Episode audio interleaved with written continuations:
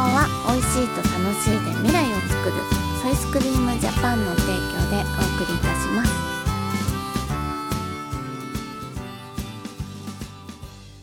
八一農園園長ゆうです。ファーマーアキラです。八一オーガニックラジオ、本日もよろしくお願いしお願います。します。はい、えー今日はですね、えっ、と2月23日の、うん。えっ、と金曜日にの夕方とか夜だな、うん。にえっ、と行こうとしているイベントの話なんだけど、うん。えー2024年2月23日の金曜日の祝日なんだね。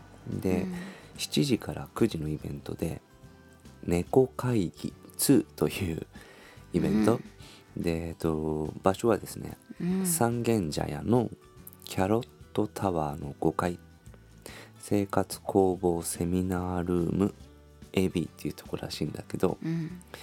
そこでね行われるその猫会議2っていうイベント。うん。まあなんかテーマテーマがね地域と猫っていう地域なんだけどあのテーマなんだけど、うん。何をやるかというと瀬戸内海のねあの島猫の映像を上映してくれると。うんイベントね。うん。でなんでそこに行くかっていうと、うん。この間振り返りでちょっと喋れてなかったえっ、とソーラーシェアリングの全国大会のうん。千葉商科大学でお行われたそのイベントうん。に出展してそこで出会ったあとある一人のクリエイターの方がいてね。うん。でその人とお話ししていてうんその人はね、まあ、もちろんそのクリエイターって一面も持ってるんだけど、うん。そのサウラーシェアリングのイベントに参加してた企業のうん社員さんなのね、うん。でその人と仲良くなったら個人的にこういう活動してるって言って、映像作家をやってらっしゃって。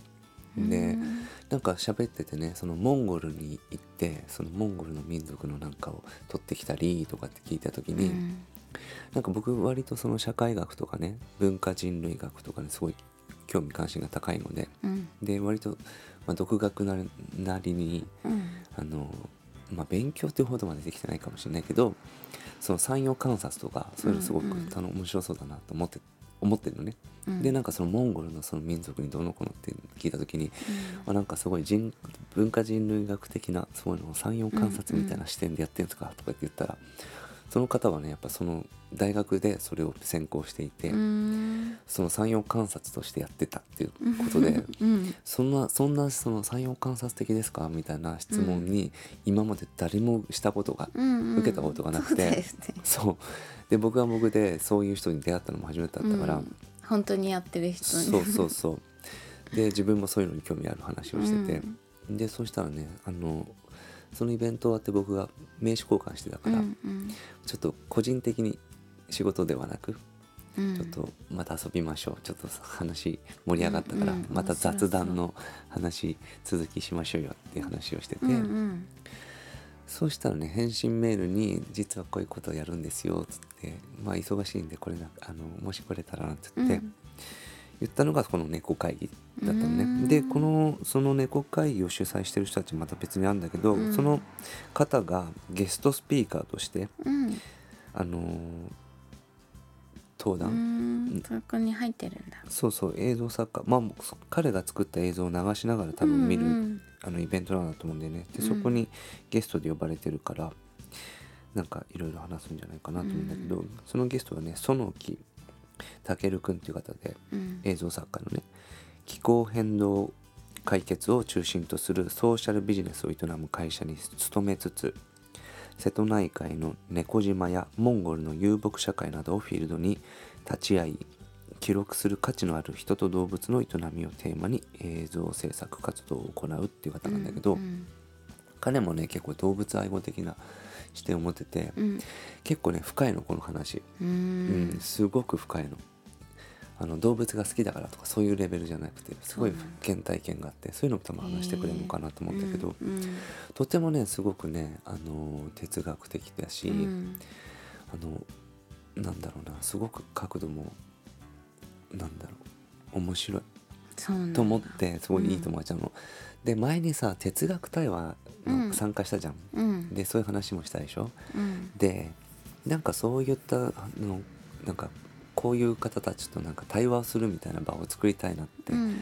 ずっと思ってて、でなんかこのたけるくんに会った時になんかそこに結びついたのね、うん。だから今度うちであるで、うん。なんかそういった対話的なイベントをやりたいなって話を僕はしたの。たけるくんに、うんうん。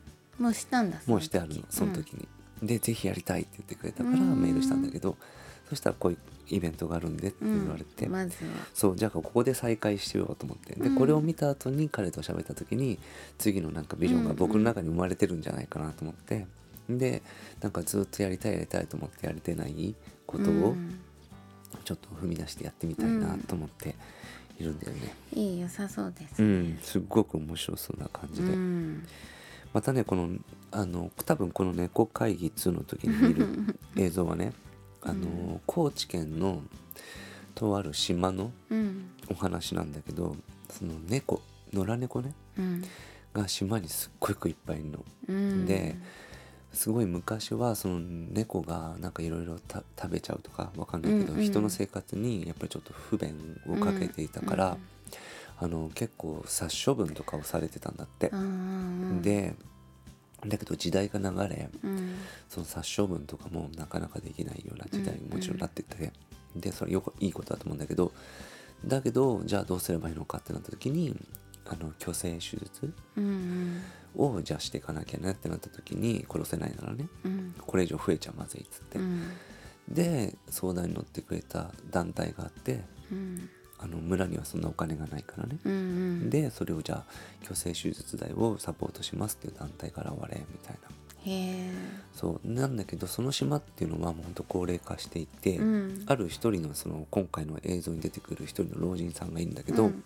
彼は移住者ででもなんかとってもこの島に愛着を持ってでこの島に救われてるから、うん。恩返しがしたい何かないかなって考えた時にうん。この村島にたくさんの人を呼べる観光があったらいいんじゃないかって考えた時に、何があるかとなった時にね猫がいたんだって。うんでこその猫を見に来る人たちがいっぱいいたってことに気づいて、うん。自分が猫好きだったわけじゃないんだけど、うん。この村のために何かをしたいなと思った時に、うん。猫を観光にした時に逆になんかその猫に対して失礼のないように、うん。猫に対してもあのその観光を担ってくれてる主役だからね、そうだよね。そう。だからあのーしっかりケアしたいなっていうところで始まった活動、うん。であのご飯をね日々あげたりとか、うん。うん名前をつけたりとか、でそれを観光にするためにその名前をつける権利を与えやってみたりとかそう推し猫を作ったりとかっつって、すごくねあの楽しそうだね。そう能動的に活動してて。そんで、うん。その島に来る人たちのインタビューとかも入ってるのね。うん。で「また来ます」とか「可愛いその猫を抱きながらも最高です」みたいな、で コロナ禍の時の映像なんだよね。でコロナで開けた時ぐらいかな、うん。でどこも行けなかったじゃん、うん。で結構割とそういうアウトドアにフォーカスされたじゃん、うんあの密食しないとかみたいな、うんうん。それでこの島も結構ねいろんな人が来てくれてたみたいで。へで猫好きの人たちが結構集まって、ーうん。それで島があの経済が循環してるらしいんだよね、へーいいね。そう。でそのおじいさんの視点とその猫アングルであの 物語が進んで いく映像がねすごく低空飛行する映像なんだけど結構僕はこのあのトレーラー3 4 0分のトレーラーっていうか、うん。を見てでこれ猫会議2の時はさらにブラッシュアップされた映像になってるんだって言ってたからあそうなんだ。うん。それも楽しみなんだけど、うまん。あ、何しても猫好きだから。猫会議っていうのに可愛いよね。ね、だからもしよかったらこれ無料なんでねあのよかったら猫会議2で調べて ぜひ来てみてください。はい。じゃあまた明日